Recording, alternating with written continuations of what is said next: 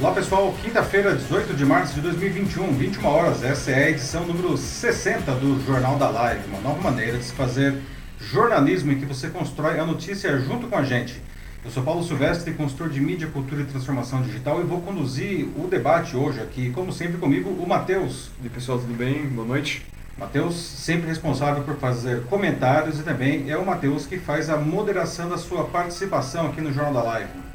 Para quem ainda não conhece, não é muito fácil participar do Jornal da Live. Nós vamos dando as notícias aqui, mas como eu disse, nós queremos construir a notícia junto com vocês. Então, à medida que nós vamos dando as notícias, vocês vão deixando os seus comentários. O que vocês acham, afinal de contas, disso que nós estamos falando? Daí o Matheus ele vai selecionando, ele pinça os comentários para, enfim, trazer aqui e a gente vai conversando efetivamente sobre as notícias. O Jornal da Live acontece ao vivo sempre na quinta-feira, a partir das nove da noite, no LinkedIn, no YouTube e no Facebook, no meu perfil, Paulo Silvestre. Né? É, e a partir de sexta de manhã ele fica também disponível como podcast nas principais plataformas do mercado. Procure lá pelo meu canal O Macaco Elétrico e você vai encontrar também o Jornal da Live como podcast. Aproveita e siga lá o, o meu canal O Macaco Elétrico.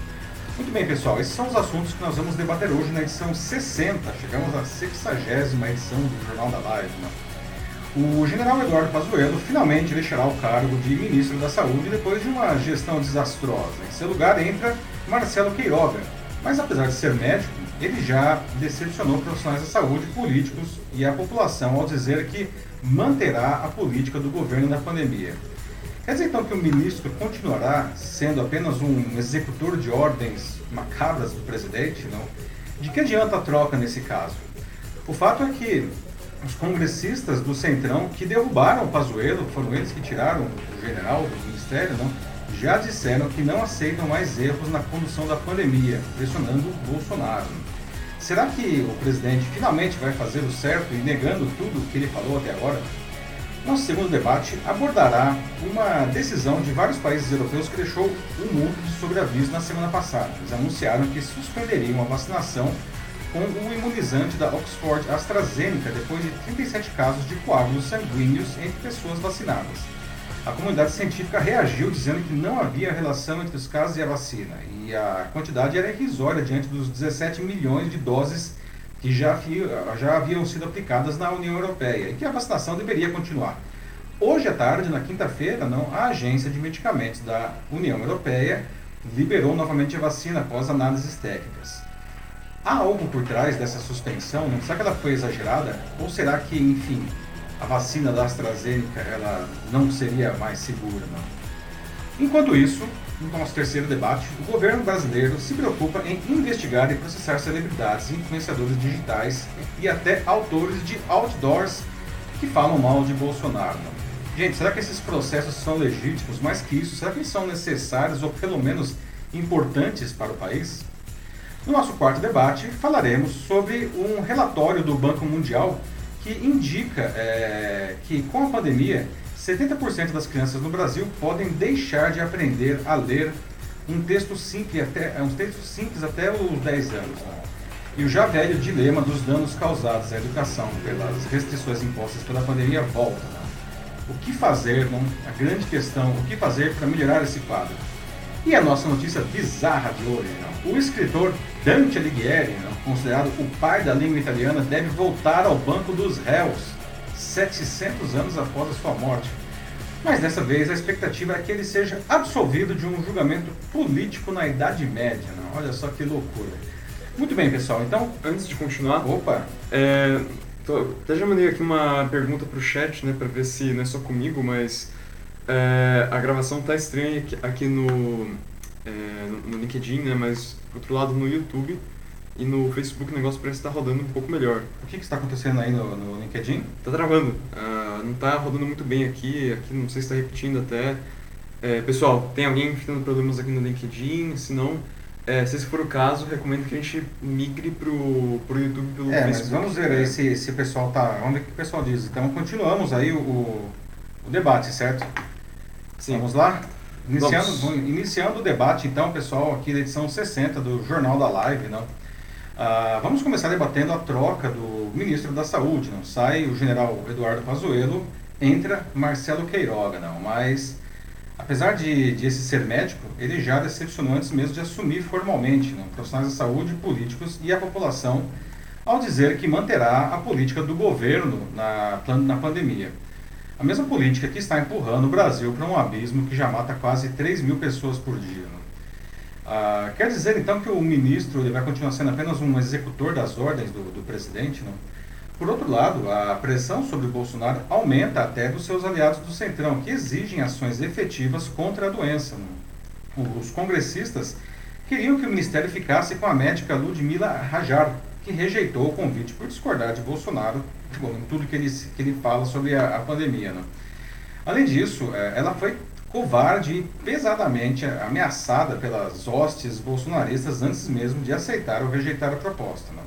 Diante disso, afinal, o que Queiroga, o novo ministro, poderá fazer? Né? Será que a gente trocou seis por meia dúzia? Né? E eu já faço algumas perguntas aqui para vocês. Né? Se vocês fossem a Ludmilla, a doutora Ludmilla, vocês teriam aceitado a proposta né, para ser ministra da Saúde? Ah, e por que Queiroga aceitou algo que, ao que tudo indica, o transformará apenas em mais um tal mandado que executa até mesmo o que ele não concorda como médico? E o que deve acontecer com o Pazuello agora que ele está sendo, enfim, expelido do ministério pelo Centrão? Aliás, vocês acham que Bolsonaro corre algum risco com a diminuição da paciência de seus aliados nesse momento no Congresso? Não. Bom, pessoal, Ontem o Brasil estava com 285.136 mortes e 11.700.431 casos confirmados de Covid-19. Né? As duas métricas batem recordes diários. O número de mortes diárias já está na casa de 2.800 e deve passar de 3.000 antes da Páscoa. O total, total de mortos pode chegar a meio milhão antes de termos a situação, a situação controlada.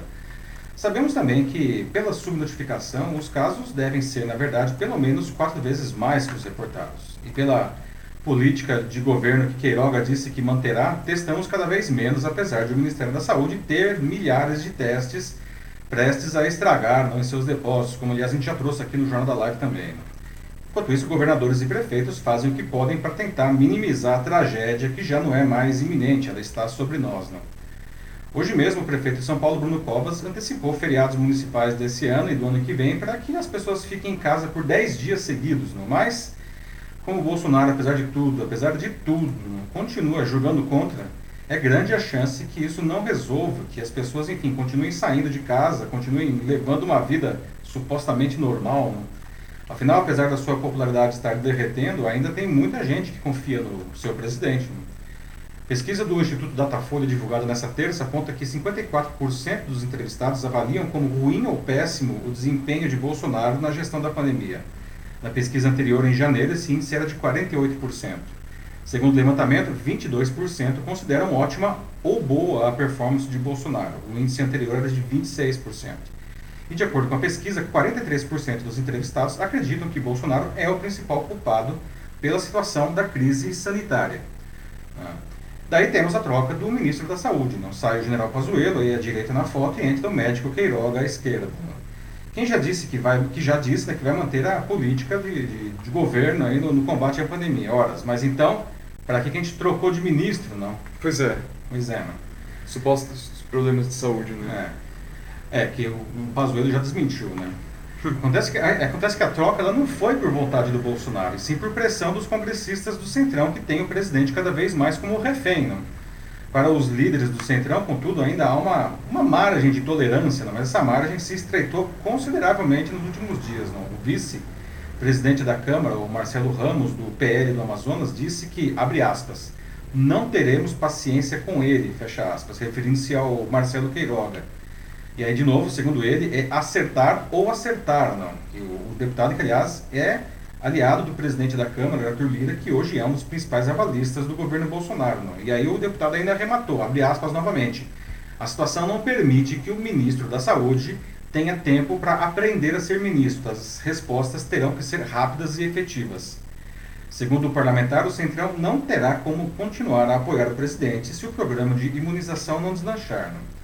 Bom, pessoal, os líderes do Centrão, não, eles ficaram é, é, é, nervosos não, com essa decisão de Bolsonaro, de contrariá-los né, no processo de substituição do Eduardo Pazuello no Ministério da Saúde. Não. Eles são políticos experientes, não. Então eles já estão percebendo aí os desastres eleitorais para eles, né, é, é, por conta da, da, da, pandemia. Então esses, esses, esses parlamentares, esses dirigentes, esses partidários, não, já estão colocando aí não, o, o, que tem que ser urgente, dar um rumo né, nacional, racional e profissional ao Ministério da Saúde. Não. E aí eles ofereceram inclusive alguns nomes aí né, para o Bolsonaro como novo ministro, como a médica Ludmila Ajar, não, a, que era a preferida do, dos congressistas. Não. Ah, e o Bolsonaro basicamente recusou todos eles. Não. No caso da Ludmila, inclusive, como eu falei agora há pouco, né, ela chegou a, a, conversar duas vezes com o Bolsonaro, mas rejeitou o convite, porque, enfim, ela discorda de tudo que ele fala. Né. Ela discorda, inclusive, do tratamento precoce, da cloroquina, da ivermectina, da, que tem que usar máscaras, que tem que fazer distanciamento social, tudo o contrário que o Bolsonaro diz, não. Mas veja só, antes mesmo de ela dizer sim ou não, ela já estava sendo atacada não, pela, pelos, pelos apoiadores digitais do presidente. Que é um negócio horroroso, né? Já pensou se ela tivesse aceitado, não? E aí o Bolsonaro preferiu Queiroga, cuja qualidade determinante para isso foi ser amigo do sogro do filho dele, senador, o Flávio Bolsonaro. Né?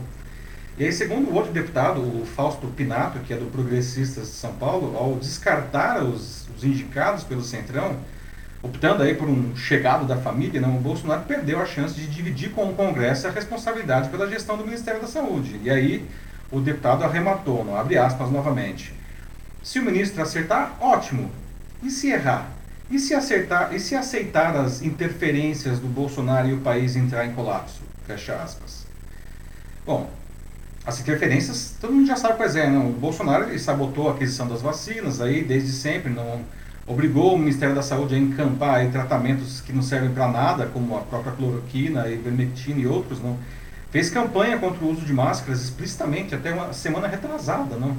Estimulou a aglomeração, ou seja, tudo que o próprio Ministério dizia para não fazer, não. E aí o Centrão começa a falar, opa, peraí, esse negócio vai sobrar para nós. Não? Então, estão demarcando aí um território não, que vai definir a manutenção né, do apoio ao Bolsonaro. Não? Porque se o negócio piorar, não, não vai ter mais bloqueio à CPI da saúde e até, eventualmente, há um impeachment do, do presidente lá. Né?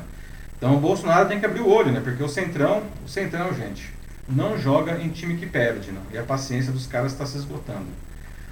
Então, Agora, o que o Bolsonaro vai fazer? Ele vai negar tudo que ele disse, não? É, é, deixando a base dele polvorosa, não? Uh, ou sei lá, o que, vocês acham? O que, que o Queiroga vai poder fazer? Não? E se vocês fossem a Ludmilla, vocês teriam aceitado, a, a doutora Ludmilla, vocês teriam aceitado a proposta, não? Uh, ou o, o Queiroga agora, ele vai, enfim, você acha que o risco, a reputação dele como médico pode estar uh, em risco, não? E, e, enfim, e o que vai acontecer com o Bolsonaro, pessoal. Então temos aí muitas questões aí associadas a essa troca de ministro. E aí, Matheus, o que, que o pessoal diz? Aliás, é, o, LinkedIn estabilizou? É, não, o LinkedIn continua mal, assim, tanto que acho que a maioria... É... Tem gente assistindo ainda aqui, eu tenho inclusive um comentário que eu vou ler aqui do Joaquim é, Desidério, espero que ele esteja ainda conosco. É, vamos lá, ele começa aqui dizendo né, que temos que ressaltar a importância de perseguir seus objetivos mesmo diante das adversidades, pois, se for importante, você fará, ainda que tudo conspire contra a sua vida.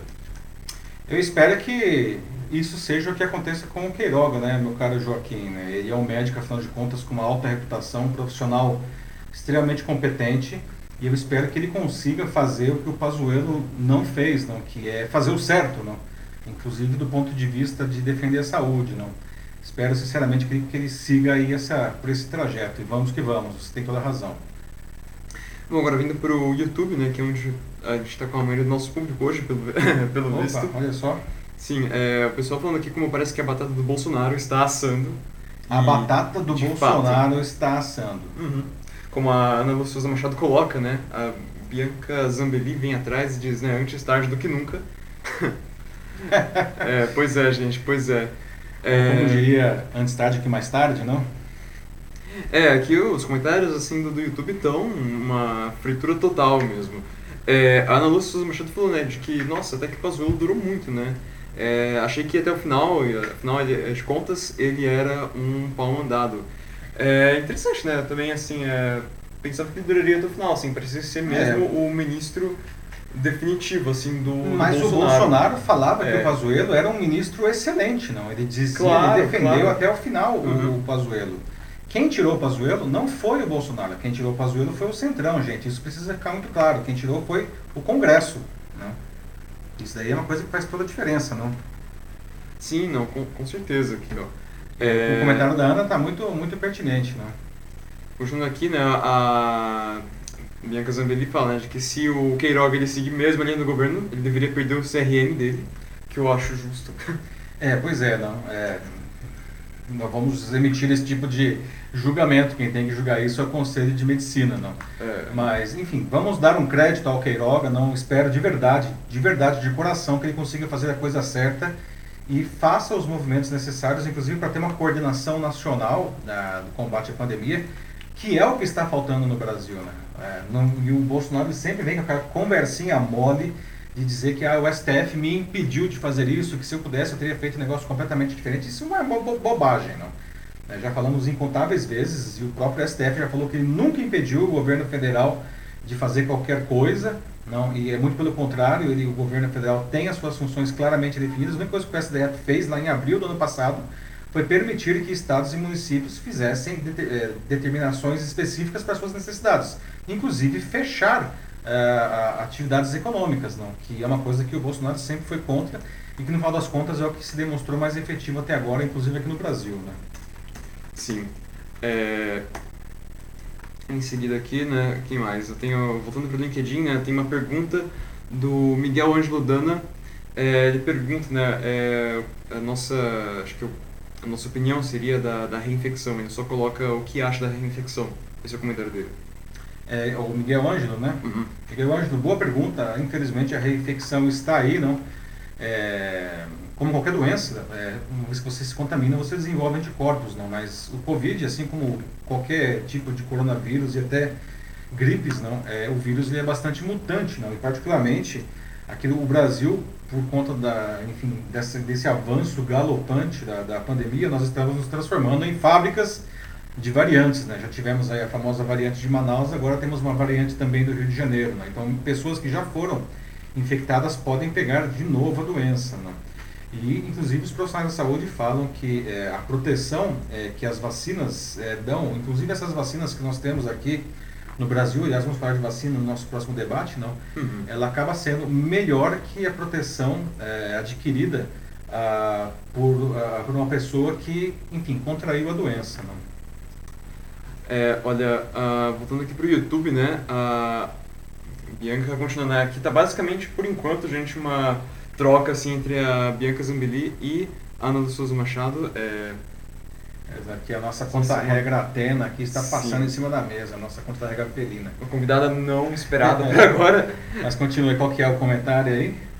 É, nossa, a... porque a Bianca falou um pouco antes, né, sobre como né, o Centrão ele poderia começar esse processo de impeachment, é, e logo atrás, né, vem a Ana Lúcia Souza Machado falando, né, de que a paciência do Centrão tá do tamanho do auxílio emergencial. pois é, né? É... Que, aliás, foi é, aprovado aí, não, e o Bolsonaro assinou hoje, não, 175 reais é, a 375 reais por quatro meses, dependendo do caso. Não, o Bolsonaro realmente assim, ele está é, encurralado de uma forma agora assim que é, acho que eu nunca tinha visto ele assim desde o início do mandato. É, porque aí que tá, né, gente? Política é política, né? Todos os políticos funcionam do mesmo jeito, né? Apesar do Bolsonaro ter, se, é, é, ter, ter sido eleito Como dizendo que ele político. É, queria uhum. abandonar a velha política, ele é, todo mundo sabia desde sempre, né? Que ele é um representante mais que tradicional da chamada velha política. E ele está sofrendo agora isso, né? Ele virou um refém do Centrão, né? Que é um grupo aí mais fisiológico dentro do Congresso de pessoas que estão lá simplesmente para fazer valer o seu interesse. Não? Então, é dinheiro que entra, são emendas que entram, e principalmente, no caso aí, a pandemia é alguma coisa que é, vai muito contra os interesses, inclusive eleitorais, dessas pessoas. Vale lembrar que ano que vem é ano de eleição é, para o Congresso também. Não? Então, ah, quando o negócio começou a apertar nos interesses do Centrão, os caras falaram, opa, peraí, nós temos que fazer alguma coisa.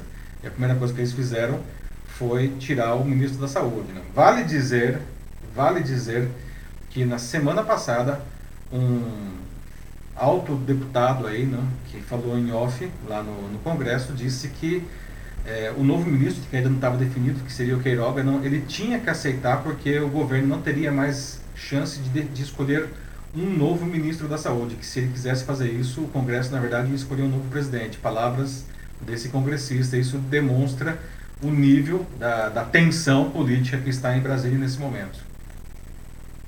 A Bianca continua aqui mais uma vez no YouTube falando né, de que, olha, fazer mais que Pazuello é, não é difícil, né? Visto que ele não fez nada. Pois é, né, é. Bianca? É, é, pode é. falar. Né? Não, não, mas é isso mesmo, assim, é... Claro, né, Pazuello não fez nada, mas né, vamos ver como é que vai ser agora com, é, com ele, né? Porque é, é um ministro, assim, muito muito esquisito, né, assim, essa opção. O Pazuello? Né? Não Pazuello, o Queiroga? O Queiroga, sim, porque é certo que ele é amigo, assim, do, dos Bolsonaro, como é, como é de se esperar, né, mas é, ele é alguém que também sempre se posicionou contra, assim, é, várias dessas ideias... É, Essa é a grande, a grande questão, né? É, fica pensando, tipo, será que o Bolsonaro colocou alguém como ele? Porque espera talvez dar uma balanceada assim no negacionismo dele ou será que tem algo mais por trás, né? É isso que todo mundo é, quer saber, não? Então... Porque é, vamos colocar justiça seja feita, né? O Pazuello, não, ele não é necessariamente uma pessoa tão ruim quanto ele parece ser aí pelo fato de ele ter feito tudo errado, né? Na verdade, ele, como aliás deixou claríssimo, não, ele disse, né?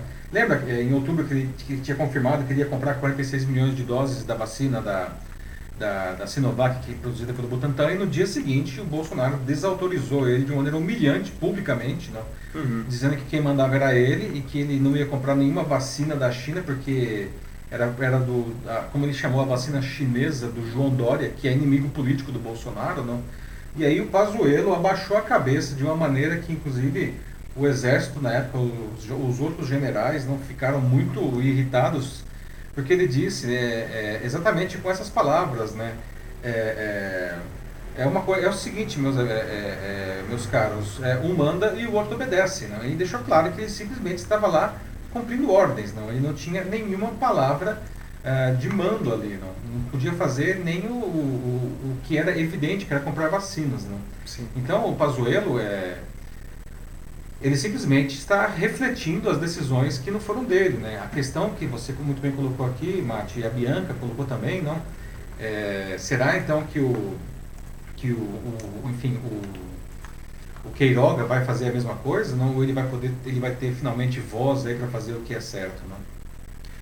É, o Denis Castro apareceu aqui no LinkedIn, né? Bom saber que o LinkedIn ainda está aguentando firme e forte.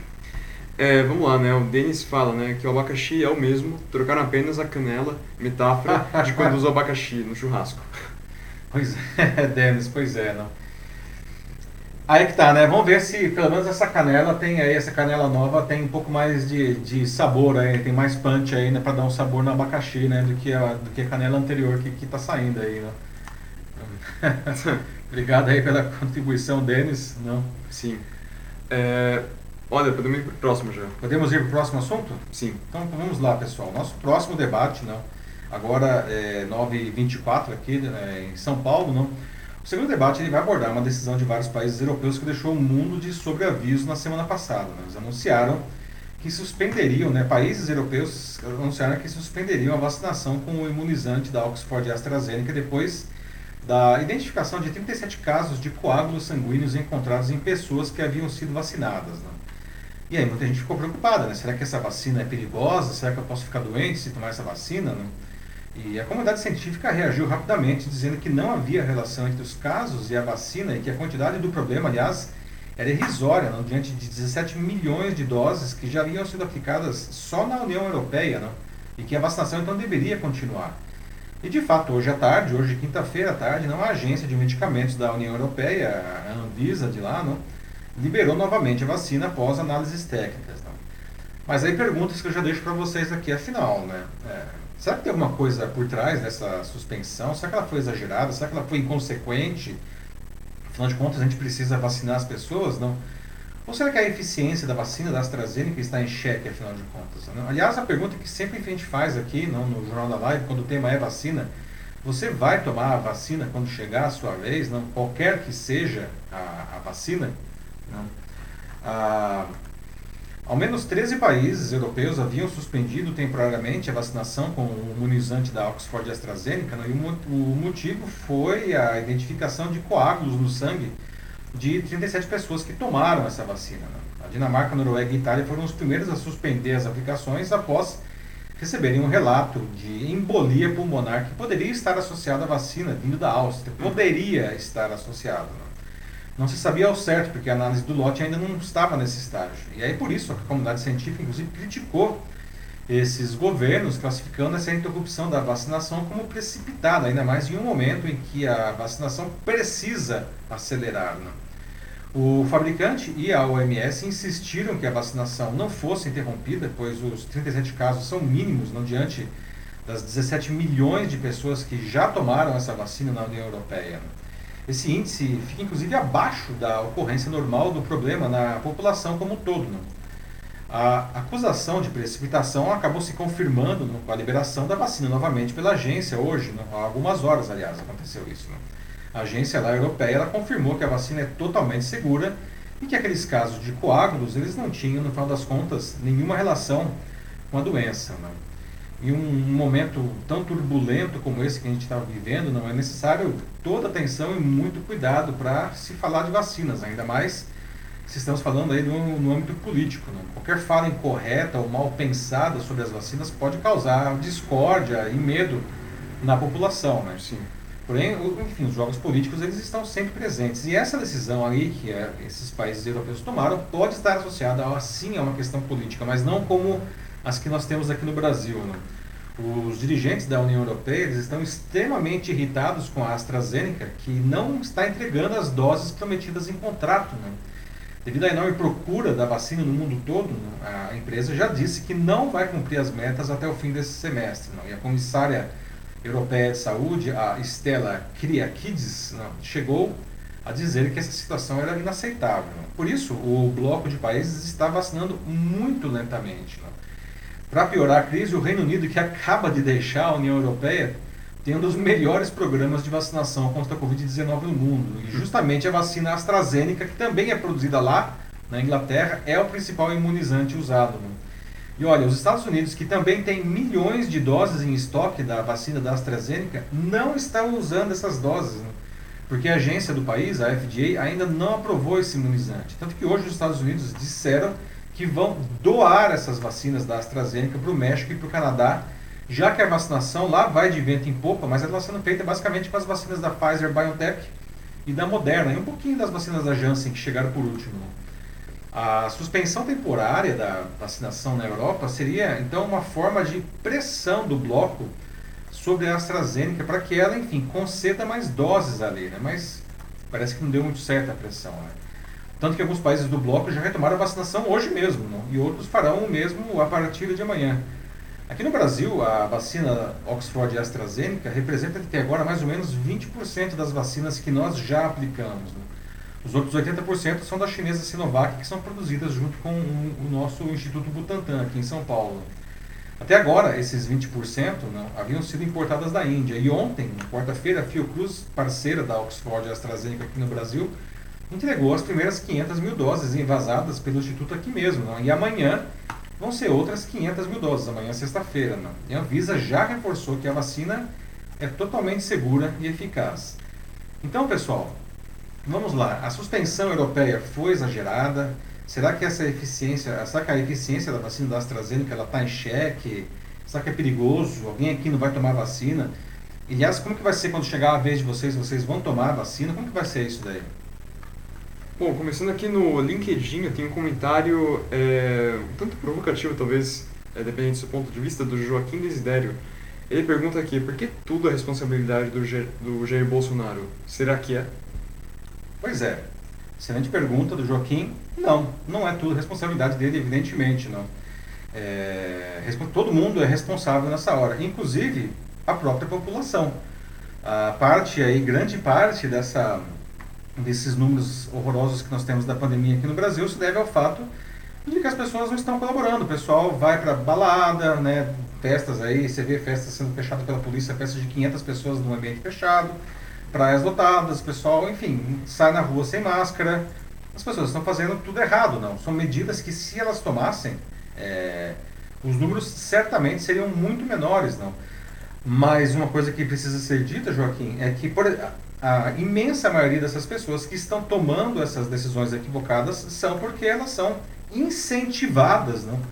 Pelo, pelo Bolsonaro, porque, enfim, ele é o presidente da República e muita gente gosta dele, muita gente acredita nele. Então, se ele fala não usem máscaras, e ele falou isso explicitamente há duas semanas, as pessoas falam: vou usar máscara para quê? Se o presidente está dizendo que não é para usar máscaras, não. A culpa não é 100% do Bolsonaro, mas ele tem, assim, um, certamente é o cara que tem a maior parcela de culpa, inclusive por incentivar as pessoas a fazer as coisas erradas, né? Pois é. Bom, é, aqui no Facebook apareceu nosso primeiro comentário, né, que é da é, Vasilite Gisele. É, ela disse que o Dr. Nelson Nisenbaum deixou esse assunto bem claro, esclarecido. Acredito que se referindo justamente à questão né, da, da, da vacinação né, da AstraZeneca na, na Europa e sobre a relação que poderia ter com, a, com os coágulos. Então, uh, né, você conhece por nome o Nelson Nisenbaum? Não conheço, Gisele, mas obrigado por trazer aí para o debate, tá? Fica aí a dica, pessoal. É. É, e de fato, né, a questão é todos o, esse caso específico da Europa, não, é, a comunidade científica do mundo inteiro, não, a própria OMS é, falou, gente, é, não pode, não parem a vacinação, a vacina é segura, esses casos de coágulo eles não estariam relacionados e como de fato a própria agência europeia acabou confirmando, os casos de coágulo não estavam relacionados à, à vacina. Não. Olha, agora no YouTube, vamos lá, que é onde tá basicamente a zona aqui da Ana Lúcia e da, e da, e da Bianca, né? Vamos lá, pessoal, vocês podem tomar esse processo também. Bianca, vamos lá. Ok, vamos ver. É, agora tem aqui a Ana Souza Machado, ela diz, né, porque. É, sabe aquele ditado? Que você pegou o bonde andando e ele entrou pela janelinha? Então, não entrou pela janelinha, você pegou o bonde andando e quis sentar na janelinha. Né? entrou pela janelinha no bonde andando, aí o cara é malabarista, né? Bom, ela disse que qualquer ministro agora, né, que vai entrar, tipo, no meio desse sufoco não vai fazer muita coisa, né? Porque quem manda não tem interesse em resolver o problema. Aqui ainda falando um pouco do, do último assunto, né, mas, enfim, uhum. acho que de uma certa forma está tudo conectado, então acho é, que vale a pena Continua falando de pandemia, né? Uhum. Espero que você esteja errada do fundo do coração, Ana, né? Não porque eu quero que você esteja errada, mas espero que o novo ministro, aí, o Queiroga, não, espero que ele consiga fazer alguma coisa. A gente precisa desesperadamente não, que exista uma, enfim, uma organização nacional aí, não, e que, que siga o que diz a saúde e a ciência, não. E não, enfim, interesses eleitoreiros aí. Quem sabe que, aliás, os interesses eleitoreiros não são só do Bolsonaro, existem outros, ah, outros ah, enfim, é, é, participantes desse, desse, dessa guerra política, não? E, e certamente a pandemia está no centro disso aí, não. O fato é que nós precisamos parar aí com essa discussão é, eleitoral e começar realmente a, a combater a doença. Né? Para avisar aqui, só a live no LinkedIn acabou de cair. Oh, meu Deus, LinkedIn. Sim. Não. Mas YouTube e Facebook continuam fortes, como, como antes, né? pois é. Ai, ai. Bom, é... Depois eu vou ver se o pessoal aí. É uma pena que o pessoal que estava no, no, LinkedIn não vai poder se juntar a nós. Espero que alguns se juntem, né? Espero que sim. Mas depois eu vou até, talvez, eventualmente apagar aí essa publicação no LinkedIn e subir o, o arquivo que, que está aí no, no, no YouTube, né? Para que as pessoas possam ver a, a conversa inteira lá no LinkedIn, infelizmente. Mas que coisa, viu? Enfim, vamos lá, segue o jogo. Ok, vamos continuar. É, tem aqui agora a é, Bianca Zambelli de novo aqui no YouTube. Ela diz que não acha que fizeram errado em suspender a vacinação temporariamente lá na, na Europa, né, em relação à AstraZeneca, é, porque realmente precisava ser investigado. Uma vez que a relação não foi comprovada, vida que segue. Então, ela diz que sim, foi uma atitude bem tomada. Sim, é, ou seja, foi bem tomada a retomada, é isso que você quer dizer? É, não, ela disse que não fizeram errado em suspender, ela não acha. Ah, ok, entendi. Uhum. Uhum. Porque justamente precisava ser investigado, então eles precisavam desse tempo, mesmo que fosse é, né, matematicamente assim, um número muito ínfimo. É, olha só, será que acontece. É, desculpa aí, é, mas, mas será que realmente já caiu no, no no LinkedIn que eu estou vendo aqui que continua online aqui. Será que. Não, ó, se você der o play aqui, ó, exemplo. Ah, tá. Posso É. até dar o pause aqui, o Ele vídeo tá está gravado. realmente, né, o LinkedIn ele está com um delay enorme até para atualizar que ele não está mais online, né? Sim. Impressionante aqui. Enfim, continuamos aí. Mas Bianca, obrigado pelo seu comentário. Não, eu acho que, enfim, realmente todos os cuidados devem ser tomados, não, para evitar a, a, problemas para a saúde. Mas enfim, que bom que a, a, agência europeia confirmou que a, a vacina, enfim, era segura e, e, a- e ela acabou sendo retomada. Né? As doses realmente são insuficientes para eles, eles querem mais com toda razão, mas é, não pode simplesmente jogar fora, sentar em cima das poucas doses que eles já têm. Isso precisa ser usado quanto antes. Né? Olha, a Ana, a Ana Souza Machado diz, né, de que sim, esses efeitos colaterais eles, é, podem acontecer, é, como realmente é, é de se esperar, acho que assim, de uma vacina, né, pessoas com reações alérgicas, né, mil coisas podem é, ter resultado nesses coágulos se realmente as vacinas estiveram por trás é, dessas 37 é, coagulações. É, no entanto, né, tipo assim, é, tem que ter uma certa margem de segurança aí, como ela fala também, a, a Ana. Diz que é, o que não dá pra ficar fazendo é, abre aspas, cozinha do galo, fecha aspas. Ah, sim, Uhum. certamente, né? Certamente. Então, temos que, que fazer os movimentos necessários aí, não? Rapidamente, não? Sim. Ah, e também ela diz que quer a vacina dela. Pra... Qualquer vacina, Ana, pode ser até da AstraZeneca, pode ser outra vacina, enfim. Isso é uma pergunta que a gente faz também, não? Olha, eu consegui recuperar um comentário aqui do, do LinkedIn, que acho que tudo bem a gente ler, que é um do Joaquim. É, ele pergunta, né, o, é, cadê a vacina AstraZeneca fo- é, foi suspensa? Acho que aquele, enfim. É, total, é, se ela foi suspensa total ou parcialmente também em outros países, na Europa, é, em outros fora do bloco também. É, eu vi que parece que também a AstraZeneca ela foi suspensa na República do Congo, temporariamente. Sim. Aham. É, isso é, é- isso é legal que você traz, Joaquim, é, porque de fato não. é- mas isso aí é o efeito manada, não. As pessoas estão tensas, muita gente ainda acredita, ou melhor dizendo, não acredita, ou tem medo, tem receio. Será que essas vacinas realmente são seguras? Foram desenvolvidas em um tempo muito rápido, não? Ah, e aí, e, hum, quando acontece alguma coisa como essa, não, de, ah, nossa, será que está criando coágulos sanguíneos? Aí dá um efeito manada e todo mundo trava nas quatro rodas e para de vacinar, não? É por isso que, como a gente falou antes, né, a gente tem que tomar muito cuidado quando a gente toma uma decisão dessa é, com relação às vacinas, porque isso pode ter impactos é, em qualquer lugar do mundo. Né? É, o Congo aí interrompeu a vacinação por medo de que a vacina pudesse causar algum, algum problema, não? E, e, e no final das contas isso se demonstrou errado. Não? A vacina, felizmente, ela, ela continua sendo segura e eficaz. A Bianca voltou aqui, né, é, defendendo é, mais uma vez o, é, a suspensão né, que, que houve na, na Europa, né, temporariamente, dizendo que sim, realmente o problema, ele, é, o problema é a gravidade do, do efeito adverso. Né? A coagulação sanguínea pode levar a um AVC, embolia pulmonar e morte. Embolia pulmonar, inclusive, foi o que ocorreu é, no caso da Áustria. É, tô continuando aqui o comentário dela, por isso é, não achei errada a interrupção. Uma vez que a relação não foi comprovada, é, né, tudo bem, mas enfim, temos que continuar com a vacinação, mas deveria sim ter tido esse, é, essa parada para, enfim, que houvesse a, a investigação. Não, e de fato, está correto, Bianca. É, quando existe um problema, não assim, é, tem que ser investigado, tem que ser investigado. E a, e a, enfim, a União Europeia, ela acabou sendo rápida, né? a agência foi bastante rápida nessa investigação e, e conseguiu comprovar, felizmente, que, felizmente, né, porque já pensou se eles comprovassem que existia uma relação entre os casos aí da, da a, enfim, da, da, da vacina para esses coágulos, não? É a principal vacina do mundo, né? A vacina que tem mais países usando, que é a da Oxford AstraZeneca, seria colocada em xeque, não? E esses países ficariam sem essa vacina, não? São decisões que, se elas é, forem tomadas, elas precisam ser tomadas muito rapidamente, não? Para, enfim, colocar é, luz, é, jogar luz nesse debate, não? Sim. Ahn, bom, acho que podemos ir para o próximo Podemos já. ir para o próximo assunto? Vi É. sua mensagem aí também no, no LinkedIn, né, que ela continua lá no, no YouTube. Pois é, não, É, é, espero que é, veja. realmente, é, Uhum. confirma, ela realmente caiu no, no LinkedIn, não, que tristeza, Eu, eu, eu posso pausar a reprodução. eu fico desesperado quando vejo essas, essas panes no LinkedIn, que é a plataforma que no final das contas acaba trazendo mais gente normalmente, não, mas enfim, seguimos o jogo, seguimos o jogo aí, gente, nosso próximo assunto, não, vamos falar, nosso próximo debate, não, Uh, enquanto isso, não, não, não uh, tantas coisas aí acontecendo no mundo e uh, essas preocupações todas aí com... Oh, não, só um segundo. Opa. Esquisito isso aqui, mas... O quê?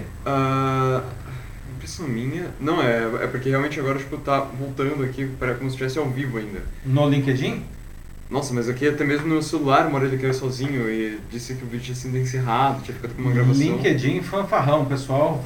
Seguimos também Acho no LinkedIn, atenção pessoal. Tá, ok, ok. É. Se você estiver no LinkedIn, por favor, não nos abandone, continue mandando seus comentários aí no LinkedIn. Não sei se o Denis Castro ainda está conosco. Ele migrou para o YouTube, aliás. O Denis migrou uhum. para o YouTube, não. Mas as outras pessoas, se estiverem aí, por favor, continuamos aí com o debate, tá? Sim. É, infelizmente, nessa, o pessoal sabe, né? Live é um negócio que a gente não tem muito controle. Fizemos todas as mudanças necessárias para que as coisas, enfim, o sinal saísse lindo e maravilhoso daqui de casa e eu acho que a gente conseguiu resolver todos os problemas técnicos, felizmente. Mas claramente Mas, falta alguma coisa. Mas no final das contas, é, quando chega nas outras plataformas, cada uma vai lidar com esses dados de um jeito que quiser, né? Nós temos hoje ao vivo, simultaneamente, no LinkedIn, no YouTube e no Facebook, porque se cair em algum, enfim, a gente continua no outro, né? E aí vamos que vamos. Mas então, pessoal, voltando aqui, retomando o nosso debate, nosso terceiro debate aqui hoje, não enquanto tudo isso está acontecendo no mundo e tudo mais, e aqui no Brasil também, o governo brasileiro está se preocupando em investigar e processar celebridades, influenciadores, autores de outdoors, até autor de outdoor, só porque eles falam mal do Bolsonaro. Veja só, não, alguns desses que estão na mira aí do governo são o influenciador uh, digital, youtuber Felipe Neto e até a atriz Bruna Marquezine, né? Pois é, até a Bruna Marquezine entrou aí nessa história, né? Pois é. Suposto crime deles, falar mal do Bolsonaro publicamente. O, o Felipe Neto chamou o Bolsonaro de genocida, não, pela atuação dele no, na pandemia, né? Por isso ele pode ser processado com base na lei da, da segurança nacional, que é um resquício aí do período da ditadura militar, não? Até autores de outdoors, como eu falei, não, lá no Tocantins, em Palmas, não estão sendo agraciados com parte do tempo do ministro da Justiça, que ordenou que a Polícia Federal investigasse essas pessoas por pedirem a saída do Bolsonaro. Gente, vamos lá. Esses processos são legítimos, antes de mais nada? E aí a gente vai até entrar numa discussão aqui que a gente já falou várias vezes, que é a questão da liberdade de expressão, enfim, versus crimes. Esses processos aí são legítimos contra essas pessoas, não? Ah, ou esses investigados aí, mesmo o Felipe Neto, que tem um monte de gente que segue ele, será que eles vão destruir a imagem do Bolsonaro? Não? Ah, eles ameaçam o Bolsonaro? O que, vocês acham? Não? E, e, e, mais que isso, será que esses, enfim, esses processos, essas investigações são necessárias ou pelo menos importantes para o país? Não? Será que o governo tem nada mais importante para fazer nesse momento? Não? Aí está o Felipe Neto, não? É, mas veja só o que aconteceu justamente hoje, não? A juíza Gisele Guida de Faria, da 38ª Vara Criminal do Rio de Janeiro, determinou a suspensão do inquérito policial contra o Felipe Neto, não, que foi intimado não, a depor na, na Polícia Civil hoje de manhã. Não. A magistrada ela viu que ela chamou de flagrante ilegalidade nas investigações. Não. Depois que o delegado Pablo da Costa Sartori, responsável pela abertura do procedimento, não, ela disse que ele nem teria atribuição para cuidar do caso, porque não podia ter sido nem iniciado. Não. O registro de ocorrência que foi apresentado à Polícia Civil pelo vereador Carlos Bolsonaro, que é filho do Bolsonaro, né, uhum. envolveria suposto crime contra a segurança nacional e calúnia contra o presidente da República. Né.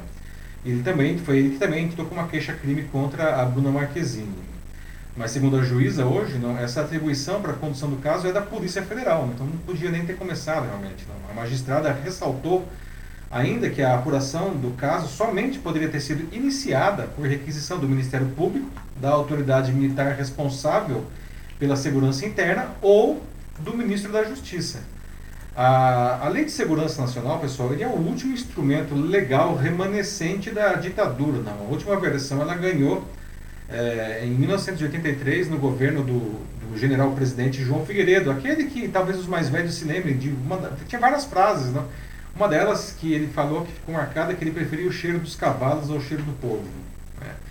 No artigo 26 da Lei de Segurança Nacional, ela diz que caluniar ou difamar o presidente da República, ou do Senado Federal, ou da Câmara dos Deputados, ou o do Supremo Tribunal Federal, imputando-lhe fato definido como crime ou fato ofensivo a sua reputação. É pena de reclusão de 1 a 4 anos. É, você não sabe brincar, né? Imagina ele é. na, na escola. Pois Alguém é. Zoa, zoa com ele e ele fala, ah, não, vou processar você porque... Ai, mano. Pois é, né?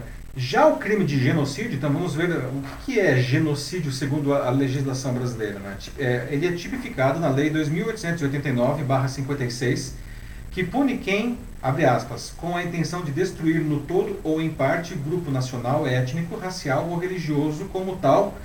E aí, quais são os itens? Né? Item A, matar membros do grupo. Item B, causar lesão grave à integridade física ou mental de membros do grupo. Item C, submeter intencionalmente o grupo a condições de existência capazes de ocasionar-lhe a destruição física total ou parcial. Item D, adotar medidas destinadas a impedir os nascimentos no seio do grupo. E, item E, efetuar a transferência forçada de crianças do grupo para outro grupo. Alguns poderiam dizer que esse item C, não, ele poderia indicar que essas ações negacionistas do Bolsonaro na, na pandemia justificariam o termo de genocida, né? Não dizendo que a nossa ele é genocida, mas enfim, a partir do momento que ele toma ações que podem matar pessoas eh, de um grupo, ele estaria, enfim, tipificado com isso daí, não?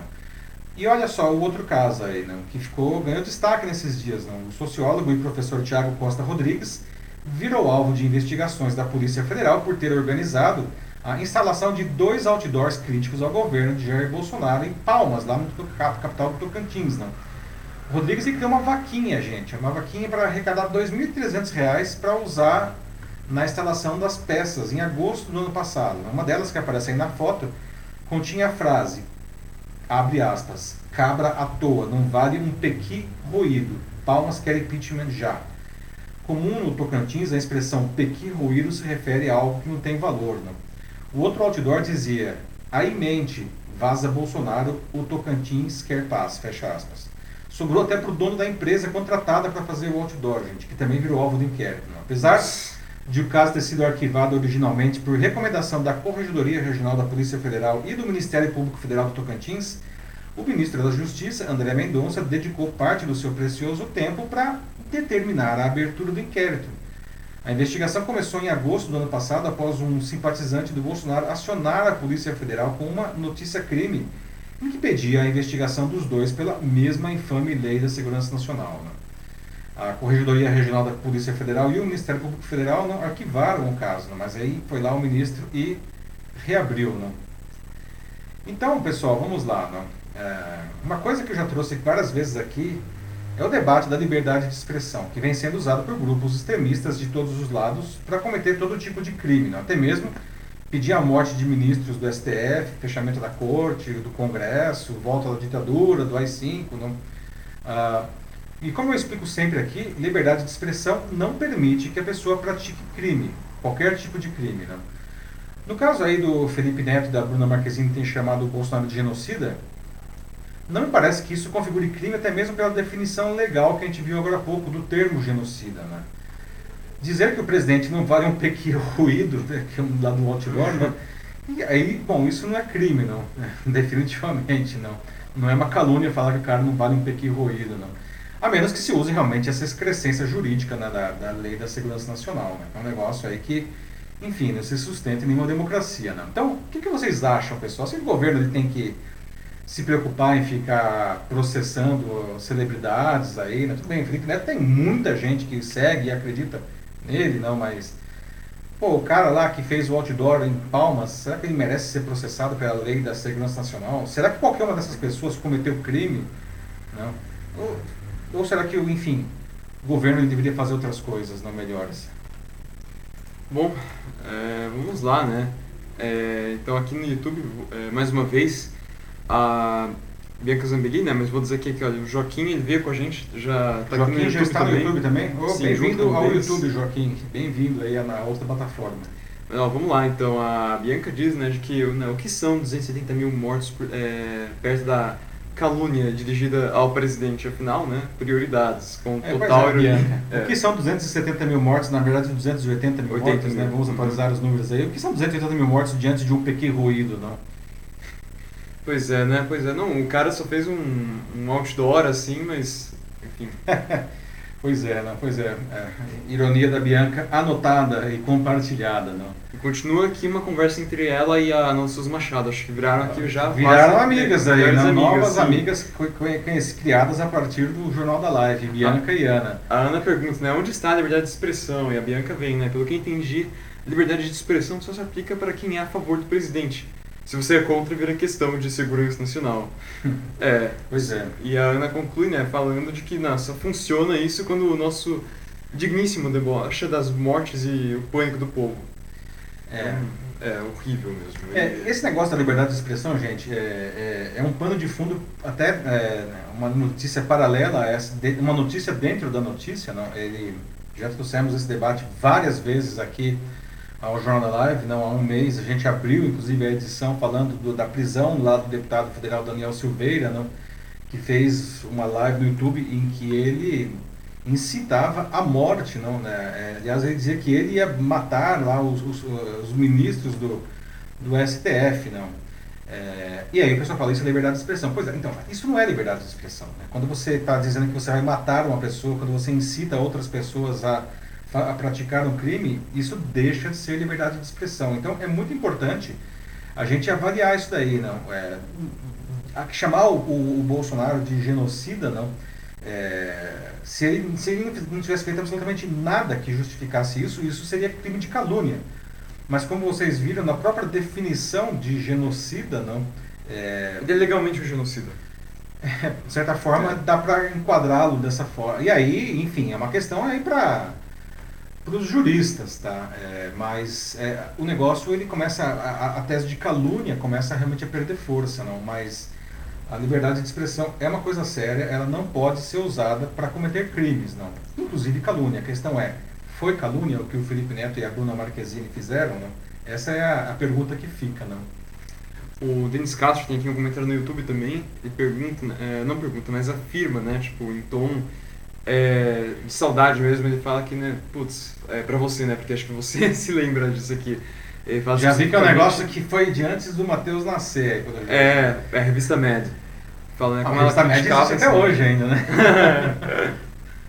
mas, é, mas era mais no auge da sua época, justamente. É, ok, vamos lá. Mas o que, que o Denis disse aí? Saudades da Mad, justamente porque né, ela era capaz de criticar e ensinar, que hoje é uma coisa tão rara de se encontrar mesmo essas duas coisas juntas, né? Ou você só critica, ou você só ensina, ou, ou uns dois. É, é, a MED, não, é, bom, realmente é um negócio que eu lembro quando estava no ensino fundamental ainda, no dia que chegava a MED, é, todo mundo na escola ficava lendo MED, né? A gente ficava a gente lia até o editorial da MED, porque até o editorial era engraçado, eles realmente sabiam, eles tinham uma incrível capacidade de fazer diversas críticas sociais e críticas também culturais, a cultura pop e tal. Né? É, de uma maneira uh, incrivelmente ácida, divertida, e que no final das contas, enfim, aquelas pessoas que estavam sendo retratadas ali poderiam se ofender?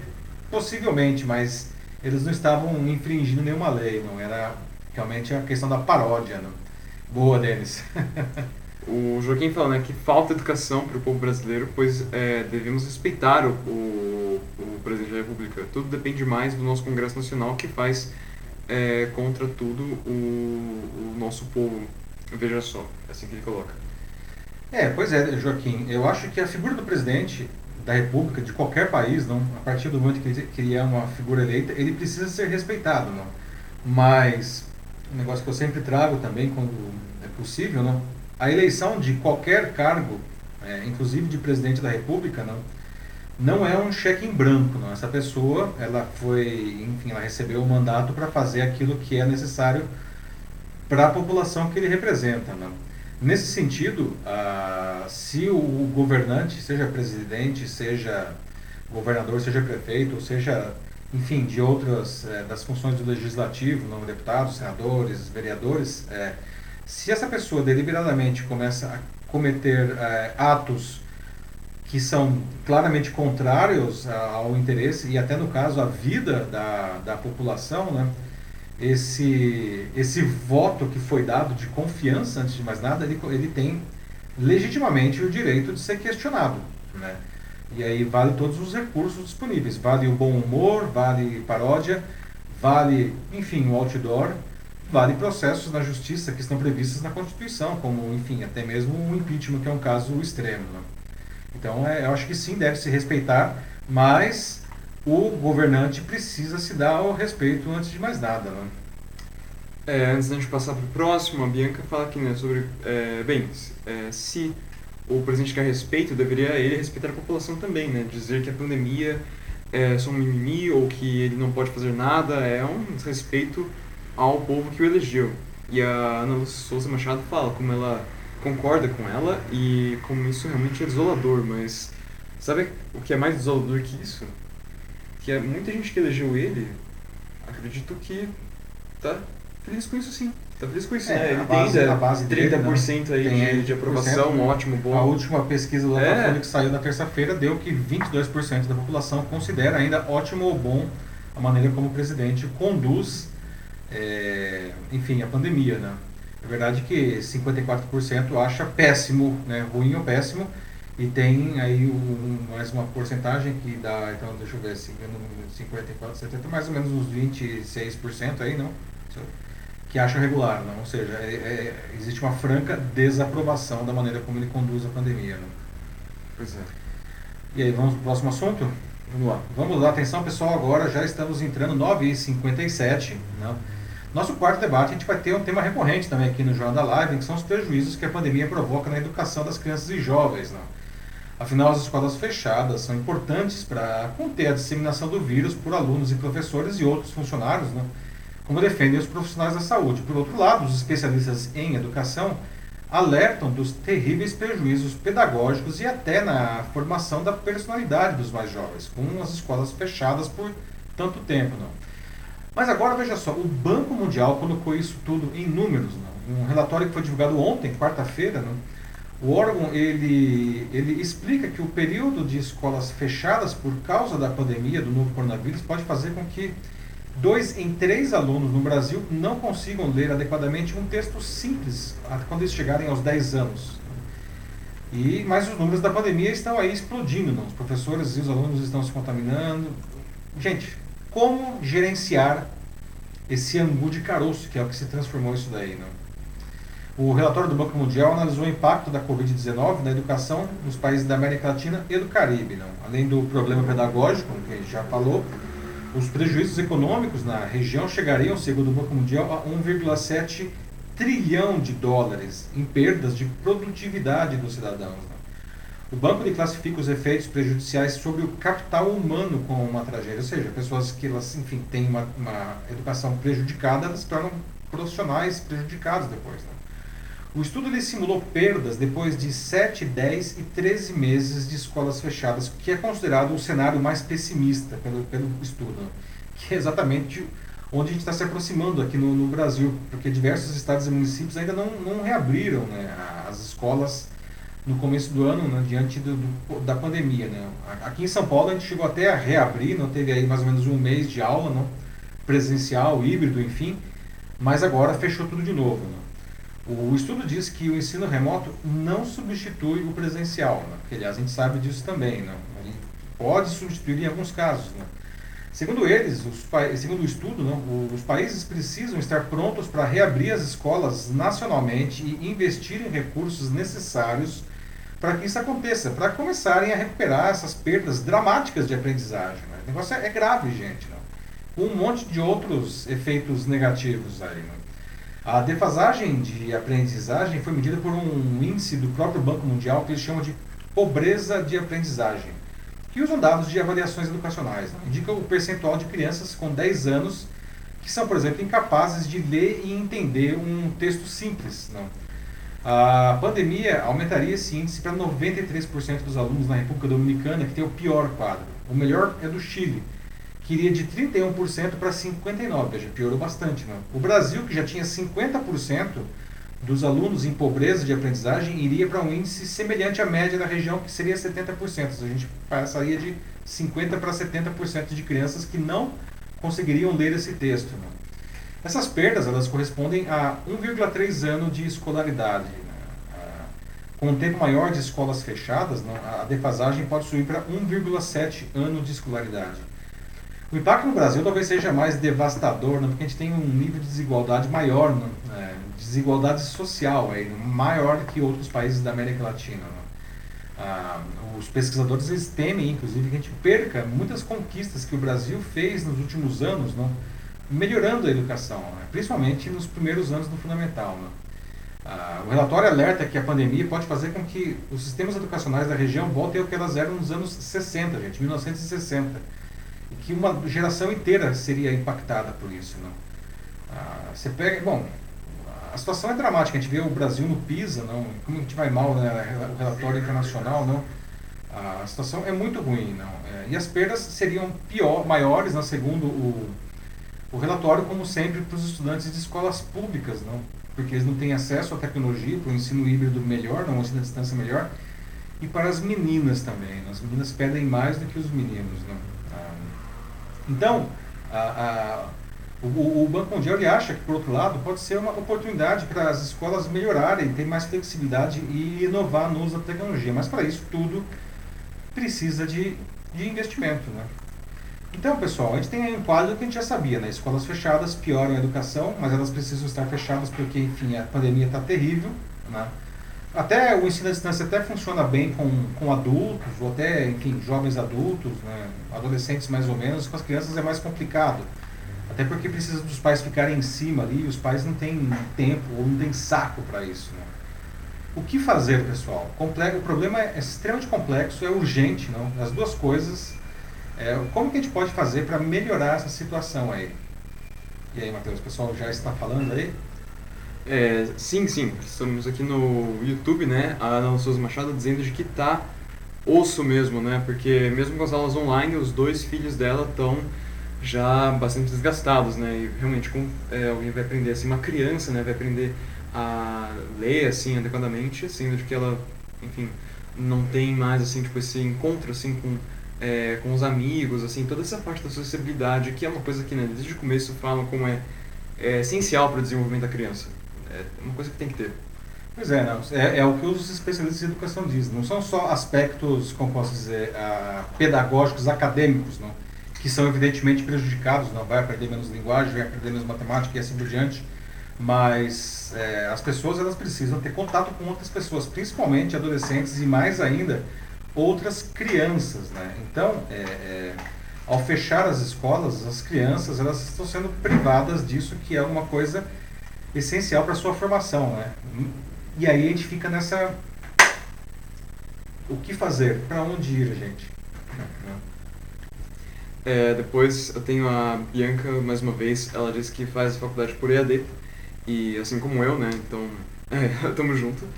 É, e sim, ela disse que eu sinto a defasagem na minha educação, imagine crianças que não têm o autocontrole, o autocontrole necessário para ficar tanto tempo na frente do computador. E é, eu compartilho totalmente aí da preocupação dela, assim, eu penso na mesma coisa, assim, pra mim já é ruim, pra mim já, já é um saco, assim, sendo bem sincero, né, é uma coisa que, é, que cansa demais, é uma rotina muito, muito monótona, assim, muito ruim mesmo. Então pra uma criança, assim, é, é não tem comparação mesmo.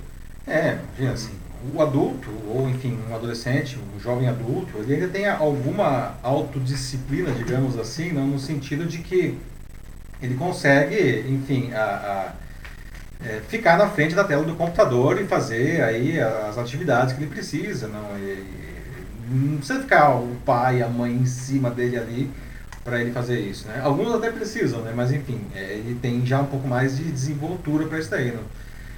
A criança a situação é mais complicada, né? Porque ela não vai ficar na frente do computador fazendo tarefas eh, se os pais não ficarem em cima, né?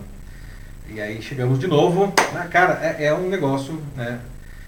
Para onde ir, não? Como fazer isso daí, né? É, bom, vamos lá. Quem mais tem aqui? O Joaquim Desidero Neto também. Ele diz que tudo parte é, para educação. Mais uma vez, né? Como ele é, vem falando sempre. Joaquim né, sempre um grande defensor Sim. da educação aqui como acho que todos nós aqui presentes Sim. esperam. As crianças não conseguem estudar é, nas escolas, pois falta infraestrutura, e para fazer as escolas pelas TVs, né, com vários canais que correspondem ao primeiro ou quinto ano é, letivo da criança, né, que é uma coisa assim que me lembra de coisas como telecurso, por exemplo. Telecurso, né? o telecurso uhum. era feito por televisão, né? E que hoje não tem mais, né? E por que isso? É, não tem mais porque hoje, enfim, é mais fácil, existem os próprios métodos de ensino à distância pelo computador são muito mais eficientes, né? O telecurso era um negócio que era um, você tinha que assistir a, a, o programa naquele horário, o professor falava e você não tinha nenhuma interação com ele, né? Então era um negócio é, hoje, enfim, a tecnologia está infinitamente mais desenvolvida, oferece muitíssimos mais recursos para fazer o ensino à distância, né? Mas muita gente aprendeu o nosso telecurso, é um negócio que foi ah, esse nome, aliás, Telecurso, virou uma marca aqui no Brasil. Né? Ele era uma iniciativa do Ministério da Educação na época. Né? Isso começou nos anos 1970 ainda, junto com a Fundação Roberto Marinho, que era quem, enfim, transmitia é, os programas. Não? É, mas, pô, faz tempo, né? Ah, como você Gisele fala aqui no Facebook, de que é engraçado que muitas pessoas que reclamam da escola é, fechado e aprendizado, né, são as mesmas que defendiam o ensino em casa pelos pais. Poxa, Gisele, obrigado por esse comentário. Obrigado, né? O tal do homeschooling, não, muita gente falava, não, eu não quero porque a escola vai deformar moralmente os meus filhos. Ele fica lá, ele vai ter acesso a coisas que eu não quero que ele saiba, blá blá blá. E ele defendia, né, que não, eu vou educar meu filho em casa. E veja só agora que está tendo a oportunidade de fazer isso, esses pais estão falando, por favor, escolas reabram, porque eu não consigo fazer isso daí. Nada como um dia após o outro, não é mesmo, Gisele? Muito bom o seu comentário. oh, o Denis fala que parece que ainda tem um telecurso no canal Futura, na verdade. Ah, olha só. Uhum. Boa, Denis. Confesso que eu não sabia. Né? Então, é. mas aí, então fica aí a, a, a nota aí, está disponível no canal Futura que diga-se passagem é um canal da, da, do Grupo Globo, né, que tem a Fundação Roberto Marinho aí como, aliás o Futura, que belíssimo canal, hein, vou te falar que é ótimo, belíssimo canal aí ligado à ciência e à educação. Uh, acho que a gente pode ir para o próximo. Podemos ir para o próximo hum. assunto, 10 e 7, atenção pessoal, chegamos. Já é, o debate está bom, né? Mas enfim, a hora passa, a gente precisa avançar. Chegamos aí ao nosso último assunto de hoje, a nossa notícia bizarra. Não? E essa notícia, realmente, quando eu vi, eu falei, nossa, mas isso foi muito bizarro, não? Vira e mexe, a gente escuta de casos né, de crimes que são prescritos devido à lentidão da justiça, não? Tem que ter um tempo para, enfim, julgar, não? E às vezes a gente vê também julgamentos que são retomados, às vezes depois de muito tempo, diante do surgimento de, enfim, novas provas, novas evidências, não? Mas, cara, 700 anos esse caso não é um pouco exagerado? pois é exatamente o que vai acontecer no caso do escritor e estadista Dante Alighieri, considerado o pai da língua italiana. Não? Ele foi condenado ainda na Idade Média, não? foi condenado ao exílio, não? e agora ele deve voltar a ser julgado 700 anos após a sua morte. Ele morreu exatamente em 1321. Né? Mas dessa vez a expectativa é que ele seja absolvido de um julgamento que foi considerado político não? Ah, na época. Não? Alguém aqui já leu, vamos saber, né, é, a obra máxima do Dante, não, a Divina Comédia, não? O pessoal normalmente fala, ah, o inferno de Dante, o inferno de Dante vem aí da Divina Comédia, não? Essa expressão. Tem outro, outro, outro é, trabalho importantíssimo dele, o Vida Nova, não? que são as principais obras, não? Ou talvez, se você é aqui de São Paulo, talvez você estude ou tenha estudado no colégio Dante Alighieri, um dos principais colégios aqui da, da cidade, que aliás é um colégio ligado à comunidade italiana, não, aqui da, de São Paulo. Não?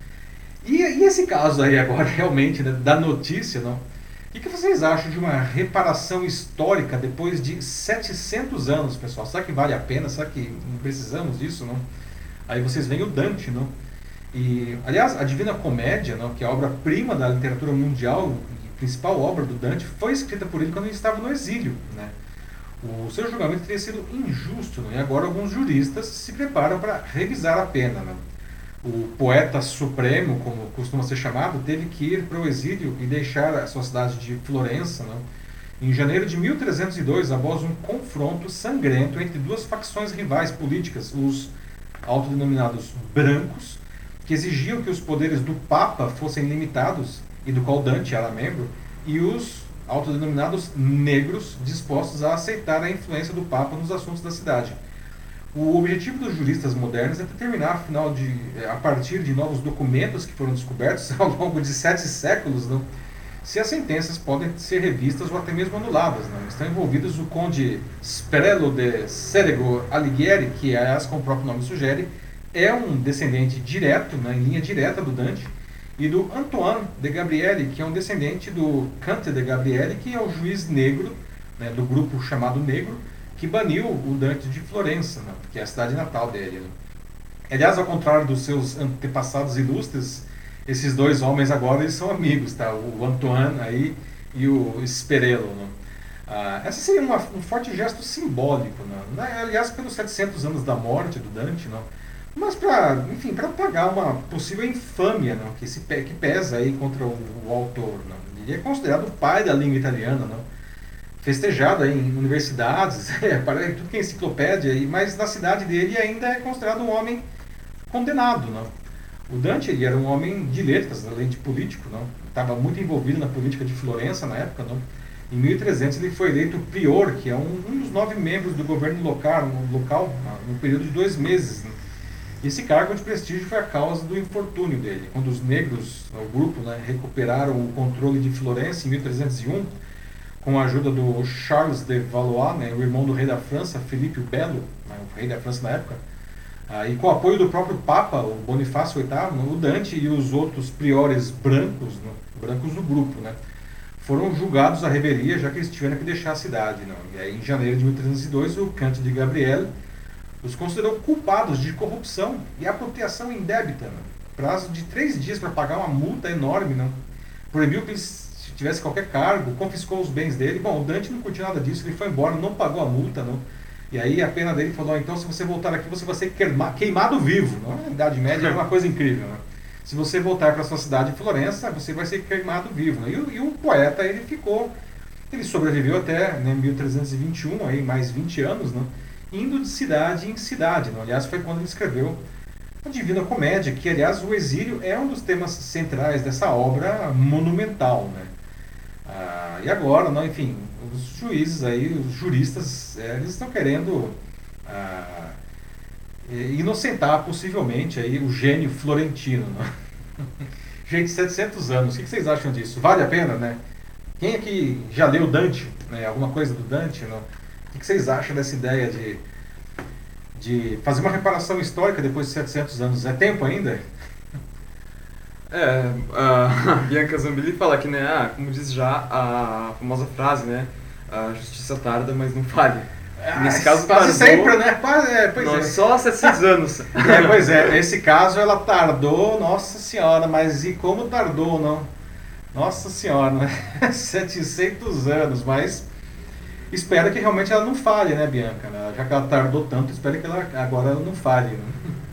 Olha, é o a Ana Souza Machado falou que ela começou a ler, acho que a Divina Comédia ela se refere aqui e diz que desanimou. é, porque é um livro muito extenso mesmo, né? É, é uma obra. Também nunca li. Uma obra medieval, além do mais. Digamos que tem assim, um estilo de literatura. Não muito particular, não. Ah. Quem é que leu como que era? Bar, Alto da Barca, do, da Inferno, do Inferno, do Alto da Barca do Inferno do Gil Vicente, não? Uma Isso é obra é considerado, é, é, é considerado é. o início, a primeira obra da língua portuguesa como tal, né? É, é uma obra que a gente estuda aí no ensino médio, é. não sei se alguém leu. É, eu li, eu li, nossa, eu, eu detestei. Mateus leu, nossa, eu, li, eu lembro, eu li, uhum. ele queria comprar vários exemplares, assim, para ter diferentes. Ah, assim, nossa, só para queimar. Ah, gente, é Idade Média, né? A literatura mudou um pouco de lá para cá, mas o Gil Vicente não, e o Dante Alighieri foram personalidades absolutamente importantes nos seus respectivos idiomas. Né? E, e, e, enfim, a Divina Comédia é uma obra, é um masterpiece, é uma das principais obras, não só da, da literatura italiana, mas da literatura mundial. Né? E, e, todo mundo fala, ah, o inferno de Dante, os círculos do inferno de Dante. É daí, cara. Esse é o Dante, né? E o inferno está aí, não? O Dennis Castro fala aqui no livro do Dan Brown, é, ele faz uma referência é, boa, brilhante é, ao Dante, uma boa homenagem, e diz que até virou um filme com Sim, o Tom Hanks. Tom Hanks, né? Uhum. O Nome da Rosa, né? O Nome da Rosa, depois teve O Inferno, né? Que também é a continuação do... Não, o Nome, da, da, Rosa, não, não. não. Confundi é, não, não, O Nome da Rosa é do Humberto Eco. Cancela. é, o... O, o que, do inferno, lá, é, é o Código da Vinci. O Código da Vinci, desculpa, desculpe nossa falha. Ah, pois é, o Código da Vinci, do Dan Brown, né, com o Tom Hanks, que virou filme depois, depois o Inferno.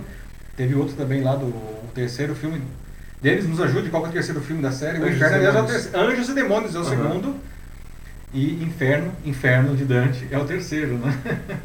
Sim. Boa referência dele, sempre trazendo uma referência lúdica aí. Olha, a Ana Souza Machado diz que ela acha justo, né, de que tem isso, essa reparação histórica, né, mesmo, mesmo que sejam 700 anos depois, né, se foi injustiçado, tem que ser reparado.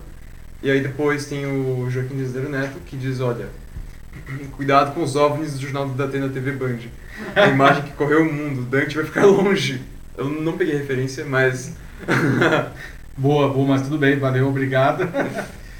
Ai, ai, gente, pois é, 700 anos, né? Realmente, como foi a Bianca que falou, né? A justiça tarda, mas não falha, tomara que ela não fale sim. mesmo, né? Por mais que ele tenha tardado, acho que isso daí dá até para entrar no Guinness, no livro dos recordes, não? A pena revista com mais tempo depois né, da condenação, 700 anos, e realmente é uma coisa incrível, não? Olha, a, a Bianca fez o ensino médio comigo, né? Ela fala que, né? Ah, nossa, não me lembre do Alto da Barca do Inferno. E, Nossa, assim, a gente passou altos perrengues por causa desse livro. Realmente é uma coisa que não, não caiu bem. pra dizer o Veja que também tem o inferno nessa história aí, né? Parece que o inferno era um tema. Parece. Por que será que o inferno era um tema recorrente Bom, na Idade Média, na né? Idade Média, né? Porque afinal de contas a religiosidade era um assunto que permeava profundamente a vida das pessoas, né? E o inferno fazia parte, enfim, falando aqui do Ocidente, no caso, né? particularmente da Europa, né? O Ocidente em 1300 era a Europa, né? O, enfim, a América não havia sido descoberta ainda, não estava na mão dos selvagens, né?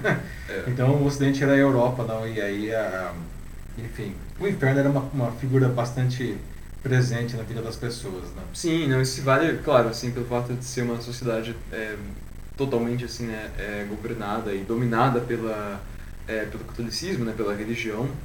É, então, assim, por mais que o inferno fosse né, um lugar ruim, né, sempre foi um lugar ruim, mas acho que também, por um lado, justamente por também ser um lugar ruim, né, aquele lugar que, assim, que você tem que evitar, que você não deve ir, é, sabe, o ser humano sendo ser humano, né, óbvio que isso desperta curiosidade nele. Fala, tá Ah, bom, sim. mas o que que tem lá, né, o que que tem de tão...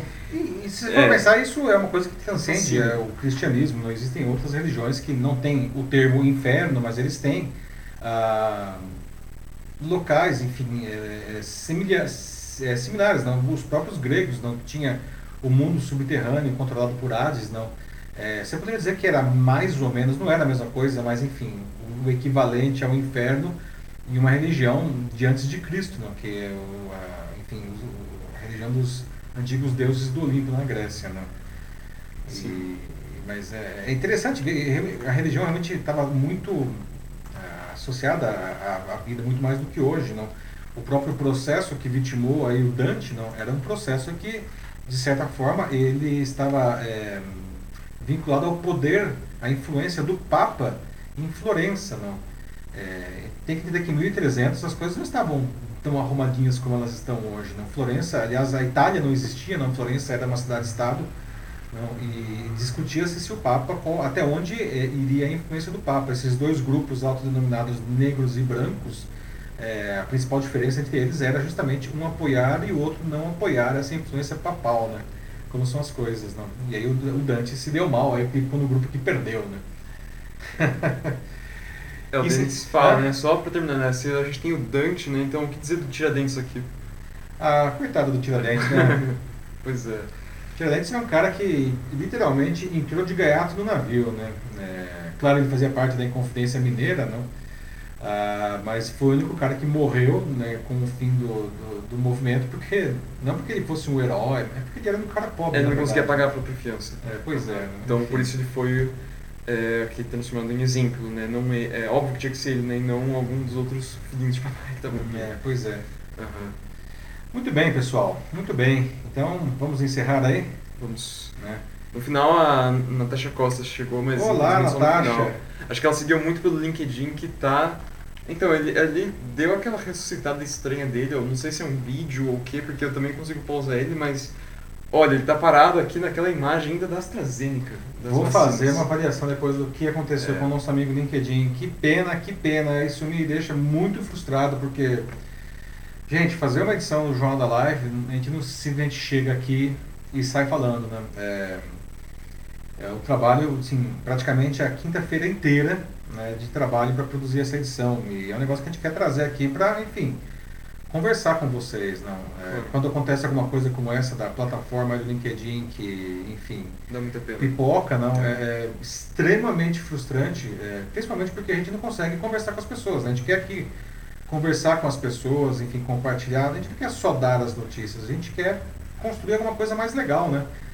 com a participação de todo mundo. Então, quando acontece alguma coisa, uma falha como essa no LinkedIn, isso é muito, muito frustrante. Né? Vou avaliar o que pode ter acontecido ali, mas felizmente o negócio aconteceu, continua funcionando bem tanto no Facebook quanto no, no YouTube, né? Mas esperamos que na próxima semana, né, quando nós voltaremos com a edição 61 do Jornal da Live, as três plataformas estejam tinindo, não? É, LinkedIn, YouTube e Facebook.